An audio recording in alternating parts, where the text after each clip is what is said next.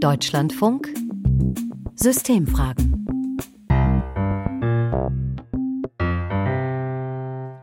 Wenn Sie in Bayern oder Hessen wohnen, haben Sie vielleicht schon Post bekommen. Die Wahlbenachrichtigungen zu den Landtagswahlen werden da verschickt. 16- und 17-Jährige kriegen keine Post vom Wahlamt. Es ist halt so, dass wir später noch leben, wenn die älteren Leute nicht mehr leben. Und dann sollten wir halt vielleicht auch so ein bisschen über unsere Zukunft bestimmen können. Nein, die meisten sind mit 18 noch nicht mehr so weit zu wählen. Ich finde, dass 16 auf jeden Fall zu früh ist. Vor allen Dingen bei den Burschen, die haben da nur kein Hirn und nichts. Drei Stimmen aus Bayern zur Frage, ab wann sollten wir wählen dürfen. Am 8. Oktober wird gewählt in Bayern und Hessen eben ohne 16- und 17-Jährige, anders als zum Beispiel in Brandenburg, in Bremen oder Schleswig-Holstein. Ab wann gewählt werden darf, das ist in Deutschland sehr, sehr unterschiedlich. Die Diskussion ums Wahlalter, die wird schon lange geführt und es geht ja nicht zuletzt auch um Mehrheiten, die sich vielleicht verändern könnten. Wir wollen heute in den Systemfragen mal schauen, was sagt denn die Wissenschaft dazu? Welche Voraussetzungen müssen eigentlich gegeben sein? Wann ist unser Gehirn entwickelt genug zum Wählen? Wie sieht es mit Wissen, wie sieht es mit Lebenserfahrung aus? Und wenn es tatsächlich Parameter gibt, an denen man das festmachen kann, ne, dann müsste man ja auch fragen, wie sieht es dann im Alter aus, wenn die Parameter vielleicht nicht mehr erfüllt werden, müsste man dann vielleicht irgendwann auch nicht mehr wählen dürfen. Ich bin Paulus Müller, heute zusammen im Studio mit Magdalena Schmude. Hallo. Hallo Paulus. Magdalena hat sich die Studienlage angeschaut, hat mit verschiedenen Forscherinnen und Forschern gesprochen. Wir schauen jetzt erstmal auf die physiologischen Voraussetzungen, wollen wissen, was sagen die Neurowissenschaften? Braucht unser Hirn bestimmte Voraussetzungen, damit wir wählen können? Magdalena, wir haben es ja gerade auch aus Bayern gehört, ne? Jugendliche noch nicht reif genug zum Wählen, das ist eben auch ein häufiges Argument. Was ist denn da dran? Also um das zu beantworten, müssen wir erstmal drauf gucken, wie Entscheidungsprozesse in unserem Gehirn überhaupt ablaufen. Daran sind hauptsächlich zwei Teile des Gehirns beteiligt. Zum einen bestimmte Bereiche unterhalb der Hirnrinde, sogenannte subkortikale Regionen. Dort werden eher schnelle und impulsive Entscheidungen getroffen, die auf Gefühlen und Affekten basieren. Und zweitens Bereiche im Frontallappen der Hirnrinde, dem präfrontalen Kortex. Dort werden rationale Informationen verarbeitet und damit die impulsiven Entscheidungen aus der subkortikalen Region entsprechend angepasst, also entweder bestätigt oder unterdrückt. Man könnte also sagen, Verstand schlägt Gefühl. Ja, in einem Erwachsenengehirn, in dem beide Regionen voll ausgereift sind, da stimmt das. Aber bei Kindern und Jugendlichen nicht unbedingt. Was wir vielleicht kennen, ne? wenn ein Kind einen Schreikrampf kriegt, weil es im Supermarkt nichts Süßes bekommen hat. Äh, sowas machen Erwachsene eher selten. Genau, und die subkortikalen Regionen sind nämlich früher im Leben voll entwickelt und dadurch voll aktiv, schon vor der Pubertät, während der präfrontale Kortex erst mit Mitte 20 soweit ist. Und das führt dazu, dass die subkortikalen Regionen zunächst dominieren, bei den kleineren Kindern eben, und sich dann später das Gleichgewicht im Laufe der Zeit immer weiter in Richtung präfrontaler Kortex verschiebt.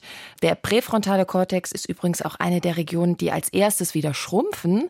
Das geht sogar schon mit Ende 20 los, also schon kurz nachdem er seine maximale Aktivität erreicht hat. Um das mal zusammenzufassen, das heißt, mit der Zeit lernen wir eben vernunftgesteuert zu entscheiden, was ja natürlich wichtig ist, wenn es um so eine Frage geht, wann man eine gute Wahlentscheidung treffen kann. Äh, wann hat man denn da die Basis zu? Also die Aktivität der entsprechenden Region, die kann man messen mit einem strukturellen MRT zum Beispiel. Aber diese Messungen sind nicht genau genug, um damit sagen zu können, ab wann der präfrontale Kortex vollständig ausgereift ist oder zumindest so weit, dass jemand rationaler entscheidet.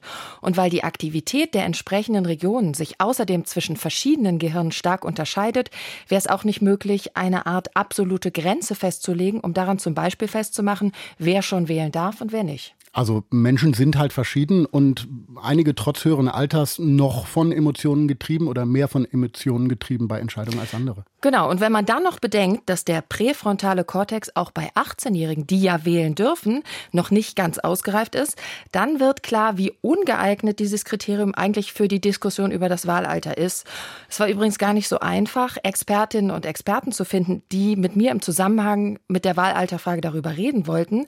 Da wollte irgendwie niemand eine Einschätzung geben. Aber warum? Also ich meine, es ist doch ein wahnsinnig wichtiges Thema und die Wissenschaft kann da was beisteuern. Ja, aber an einem Institut hatte ich jemand vom Sekretariat am Telefon und als ich erzählt habe, worum es geht, hat die Person gesagt, es könne durchaus sein, dass da niemand mit mir drüber sprechen will, weil das Thema ja schon sehr politisch sei. Okay, und da will man sich dann offenbar raushalten. Einen Punkt, Magdalena, den du angesprochen hast, fand ich spannend. Da will ich nochmal nachhaken. Du hast gesagt, dass der präfrontale Kortex noch bis Mitte 20 sich weiterentwickelt mhm. und dass er dann eben wieder schrumpft. Was hat das denn für Folgen? Also ähnlich wie bei Merkfähigkeit, Konzentration und Arbeitsgedächtnis ist dann einfach der Peak der Leistungsfähigkeit dieser Region überschritten. Es geht dann allerdings nicht direkt dramatisch bergab, sondern erstmal nur ganz langsam. Aber irgendwann im höheren Alter bemerkt man es eben doch. Und zuerst können das ältere Menschen noch ganz gut ausgleichen, weil sie einfach eine Menge Erfahrung und Wissen haben, bis die kognitiven Fähigkeiten dann so stark zurückgegangen sind, dass sich das auch im Alltag bemerkbar macht. So, und wenn wir jetzt sagen, Jugendliche sollten nicht wählen, weil die kognitive Leistungsfähigkeit da noch nicht gut genug entwickelt ist, müsste man dann nicht rein logisch auch mal fragen, ob ab irgendeinem Alter die kognitive Leistungsfähigkeit eben nicht mehr ausreicht für so wichtige Entscheidungen wie bei einer Wahl? Also fragen kann man das durchaus. Und es gibt auch Tests, um zu erkennen oder nachzuweisen, wenn bestimmte kognitive Fähigkeiten nicht mehr besonders gut sind. Aber daraus abzuleiten, dass jemand dann nicht mehr wählen darf, das wäre schon ein sehr großer Schritt. Ja, weil man damit eben Rechte wieder wegnimmt, die man vorher schon gewährt hat. Das ist gar nicht so einfach. Danke, Magdalena, an dieser Stelle schon mal. Wir sprechen gleich nochmal. Spannend finde ich das, wenn man auf die physiologischen Voraussetzungen schaut, weil dann klar wird, dass das Hirn eben erst mit Mitte 20 voll entwickelt ist. Aber wie wichtig ist die Entwicklung des Gehirns überhaupt, wenn es um die Frage geht, ob jemand eine gute Wahlentscheidung treffen kann? Wir schauen mal in den Bereich der Psychologie. Wahlentscheidungen sind komplexe Prozesse, sodass wir viele unterschiedliche kognitive Funktionen brauchen, um eine gute Entscheidung zu treffen. Also zum Beispiel Arbeitsgedächtnisleistung, kognitive Kontrolle, vielleicht auch emotionale Kontrolle. All diese Dinge brauchen wir, aber wenn wir sie nicht im ausreichenden Maß haben, dann können wir auch ganz gut dafür kompensieren. Das ist Anna Lang. Sie arbeitete am Lehrstuhl für Sozial-, Organisations- und Wirtschaftspsychologie der Universität Erfurt, beschäftigt sich da mit der Qualität von Entscheidungsprozessen. Sie hat in einer Studie die Qualität von Wahlentscheidungen untersucht und dabei 16- bis 17-Jährige und 18- bis 75-jährige Menschen verglichen. Ich wollte erst mal von ihr wissen, was heißt das überhaupt, gute Wahlentscheidung? Also es gibt natürlich nicht die allgemein gute Wahlentscheidung, sondern Wahlentscheidungen sind Präferenzentscheidungen. Das bedeutet, was eine gute oder schlechte Entscheidung ist, hängt ab von den individuellen Präferenzen des Wählers oder der Wählerin. Genau, also ansonsten würden wir ja sagen, äh, eine bestimmte politische Richtung ist eine gute Entscheidung. Genau, sagen ja auch viele Leute. Ne? Also zum Beispiel sagen viele Leute, rechte und linke Extreme sollte man nicht wählen.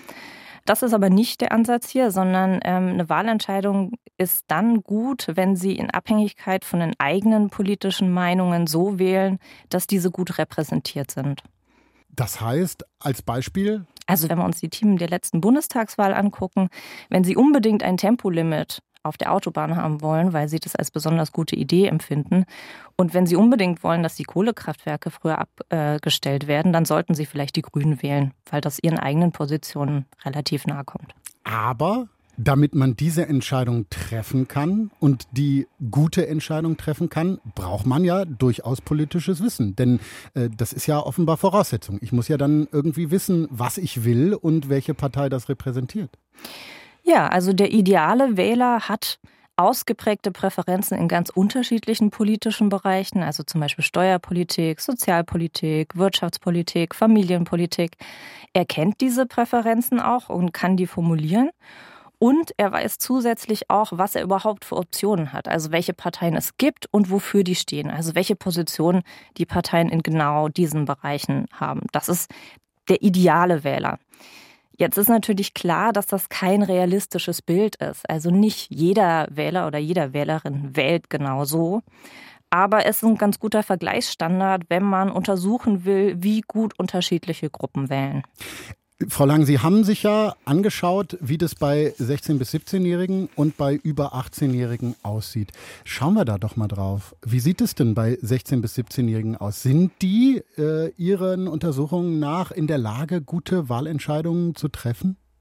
Ja, das kann man sagen. Also ich habe vor der letzten Bundestagswahl eine Studie gemacht, in der ich die Wahlqualität von 16 bis 17-Jährigen verglichen habe mit der von 18 bis 75-Jährigen. Und äh, da sieht man eigentlich keine Unterschiede. Also die 16-, 17-Jährigen, die hätten ganz genauso gut entschieden wie die Älteren. Okay, und woran liegt das? Weil wenn man jetzt drauf schaut, dass zum Beispiel kognitiv 16- bis 17-Jährige nicht so entwickelt sind, müsste man ja sagen können, oh, äh, das, das kann eigentlich gar nicht sein. Woran liegt das? Also grundsätzlich ist es so, dass ab 16 eigentlich schon sehr viele kognitive Fähigkeiten Erwachsenenniveau erreichen. Was noch nicht Erwachsenenniveau erreicht, sind so äh, sozioemotionale Aspekte oder zum Beispiel äh, Risikowahrnehmung und Risikovermeidung. Aber die spielen bei Wahlentscheidungen eigentlich keine besonders große Rolle. Die spielen dann eher bei sogenannten heißen Entscheidungen eine Rolle, also zum Beispiel hier im Straßenverkehr oder wenn es um Drogenkonsum geht oder sowas. Wie war denn das Ergebnis, damit wir das mal einordnen können? Also wie viele der Jugendlichen haben dann äh, in ihrem Sinne sozusagen eine gute Wahlentscheidung getroffen? Das kommt stark darauf an, wie strikt man das Kriterium anlegt. Also wenn man es ganz, ganz eng sieht. Also wenn man sich nur anguckt, haben die wirklich die für sie beste Partei gewählt, dann ist es ungefähr ein Drittel der Jugendlichen, aber auch nur ein Drittel der älteren Erwachsenen, die richtig wählt. Wenn man das Ganze ein bisschen lockerer sieht und sagt, na gut, es muss nicht die beste Partei sein, aber vielleicht die erste oder die zweitbeste, dann sind es ungefähr die Hälfte. Und wenn man es noch ein bisschen lockerer sieht und die ersten drei Parteien ansieht, dann sind es ungefähr ähm, zwei Drittel. Okay, also das heißt aber, wenn wir das mal zusammenfassen, dass wenn man sich die Qualität der Wahlentscheidungen anschaut, eigentlich nichts dagegen sprechen würde, dass auch 16-Jährige wählen können, oder? Ja, also ich denke, dass wir insgesamt zu der Frage bisher wenig empirische Evidenz haben. Ich habe jetzt die Ergebnisse einer Studie berichtet. Das wäre natürlich schön, wenn wir mehr Studien zu der Frage hätten. Es gibt weltweit nur eine Handvoll und die sind auch aus anderen Ländern und in ganz anderen Kontexten, also nur wenig vergleichbar mit unserer Situation. Also da wäre es natürlich schön, wenn wir einfach mehr Forschung hätten. Wenn wir uns aber die Evidenz angucken, die wir bisher gesammelt haben, dann würde ich zumindest für 16- bis 17-Jährige sagen, dass eigentlich nichts dagegen spricht. Also ähm, die haben eine genauso gute Entscheidungsqualität wie die Älteren. Also aus dieser Sicht gibt es hier kein Argument dagegen. Was ich eine spannende Frage finde, ne? wenn man sich anschaut, ob Jugendliche fähig sind zu wählen, genug entwickelt sind zu wählen, eine gute Wahlentscheidung zu treffen, dann müsste man ja eigentlich auch auf der anderen Seite des Altersspektrums mal gucken, bei den ganz Alten oder den älteren Menschen, wo ja kognitive Fähigkeiten auch abnehmen und vielleicht auch die Qualität einer Wahlentscheidung mit dem Alter abnimmt. Äh, finden Sie das auch eine spannende Frage, da mal zu schauen? Ja, das finde ich auch sehr spannend, vor allem weil wir ja viel mehr Ältere haben als junge Leute. Ja, also wenn man sich anguckt, die Anzahl der über 85-Jährigen, die ist ja sehr viel höher als der 16- bis 17-Jährigen und die sind ja eigentlich wahlberechtigt, also die können ja teilnehmen. Und das wird natürlich auch immer ein größeres Problem, je älter die Gesellschaft wird. Also ich stimme Ihnen zu, das ist eine spannende Frage. Bei den Älteren ist es so, dass die Entscheidungsqualität tatsächlich abnimmt, bei manchen Entscheidungen allerdings nicht bei allen. Also es kommt sehr stark auf die Entscheidungssituation drauf an. Und äh, die Älteren haben häufig auch Strategien, um wieder dafür zu kompensieren, dass ihre Fähigkeiten vielleicht nicht mehr ganz so gut sind wie im jüngeren Lebensalter. Was sind das dann für Strategien? Also eine äh, Strategie, die sich zum Beispiel anbietet, vor allem wenn man älter ist, sind Routinenentscheidungen. Also ich mache einfach das, was ich die letzten 20 Jahre gemacht habe. Ich wähle die Partei, die ich die letzten 20 Jahre gewählt habe. Und wenn sich meine Einstellungen in den letzten 20 Jahren nicht besonders geändert haben und auch die Partei seit 20 Jahren dieselben Vorschläge macht und sich an der Parteienlandschaft insgesamt nicht viel ändert, dann kann das durchaus weiterhin zu einer guten Wahlentscheidung führen. Und ja. wir wissen ja, dass politische Einstellungen sich im Alter eher seltener ändern. Ne? Richtig. Frau Lang, vielen lieben Dank für das Gespräch. Sehr gerne. Also, was die Fähigkeit angeht, eine gute Wahlentscheidung zu treffen, gibt es in der Untersuchung von Psychologin Anna Lang keinen Unterschied zwischen 16- und 17-Jährigen und 18- und 75-Jährigen. Ein häufiges Argument ist aber noch offen, wenn es um die Frage geht, ab wann ist man eigentlich wahlfähig. Das haben auch Menschen in Bayern uns gesagt. Jüngeren fehle es an Wissen und an Lebenserfahrung. Ich weiß nicht, ob es unbedingt erforderlich ist, dass man so früh wählt. Man hat äh, einfach mit 18 dann äh, mehr Verständnis, mehr, mehr äh, Wissen. Magdalena Schmude und ich sind noch immer zusammen hier im Studio. Und genau der Frage, Magdalena, bist du ja auch nachgegangen. Wie ist es mit dem Wissen, mit den Informationen? Also wann kennt man sich zum Beispiel im politischen System und so weiter gut genug aus?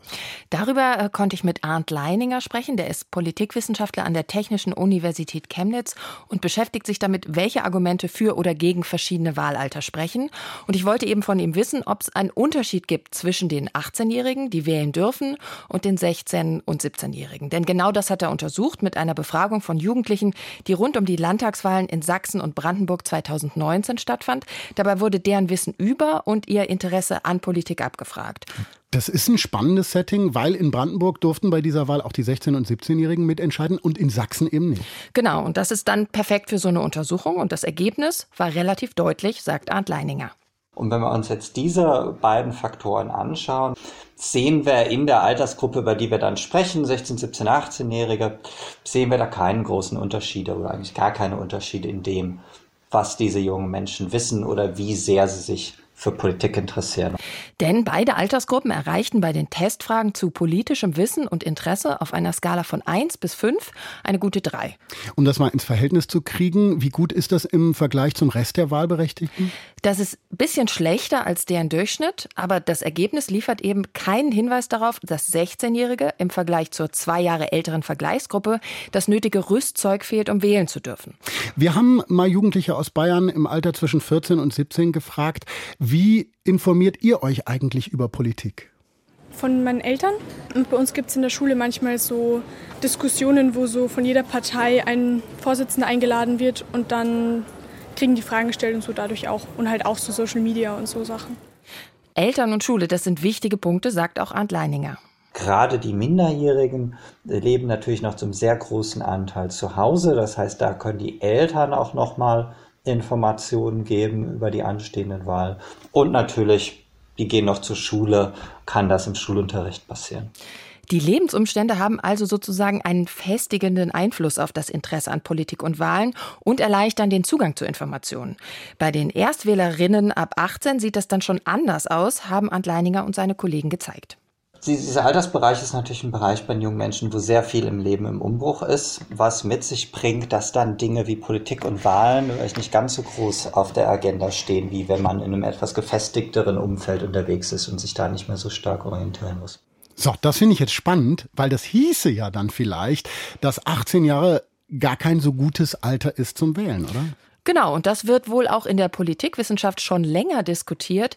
Manche sagen sogar, dass 18 das schlechteste aller möglichen Einstiegsalter zum Wählen ist. Weil man dann eben Erstwählerinnen hat, die zwischen 18 und 22 alt sind. Und wenn ach, Alter 18 heißt ja nicht, dass alle Jugendlichen mit 18 zum ersten Mal wählen, sondern ab 18 darf man, dann hängt es davon ab, wann eine Wahl ist. Und dann erwischen wir viele Leute, die in dieser Umbruchsphase sind. Und da gäbe es jetzt zwei Möglichkeiten, dem zu begegnen. Eine wäre ein höheres Wahlalter, sagt der Politikwissenschaftler. Also nach der Umbruchsphase sozusagen. Ja, so ab 21 zum Beispiel, denn dann sei die Umbruchsphase bei vielen bewältigt und die Lebensverhältnisse wieder stabiler. Und das gibt dann mehr Raum dafür, sich mit Politik zu beschäftigen. Und was ist dann die zweite Möglichkeit? Das wäre eben früher zu wählen, was ja auch gerade in einigen Bundesländern passiert. Und das ist eine gute Strategie, sagt Arndt Leininger.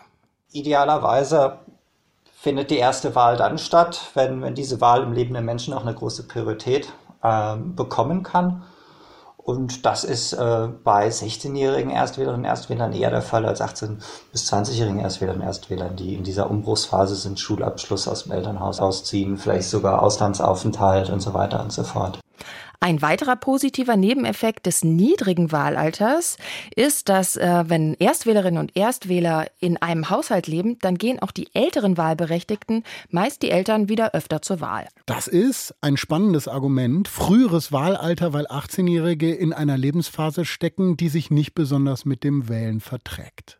So, ich würde sagen, wir können jetzt mal einen Strich drunter machen. Auf der Basis der ganzen Erkenntnisse, also neurologisch, das, was wir aus der Psychologie gehört haben und die Politikwissenschaften. Äh, Magdalena, was wäre dein Fazit? Also erstmal, dass man nichts verallgemeinern kann und die Unterschiede innerhalb der Altersgruppen zum Teil ziemlich groß sind, was die persönliche Entwicklung und damit auch die Wahlreife angeht. Aber wenn man sich festlegen muss, dann gibt es schon eine Tendenz, sagt die Forschung. Vergleicht man die 16- und 17-Jährigen mit den 18-Jährigen, dann lassen sich eben nicht viele Unterschiede finden, die dagegen sprechen, auch die Jüngeren wählen zu lassen. Hm, würde man gar nicht denken, wenn man so sieht, wie groß und wie heftig diese politische Diskussion geführt wird.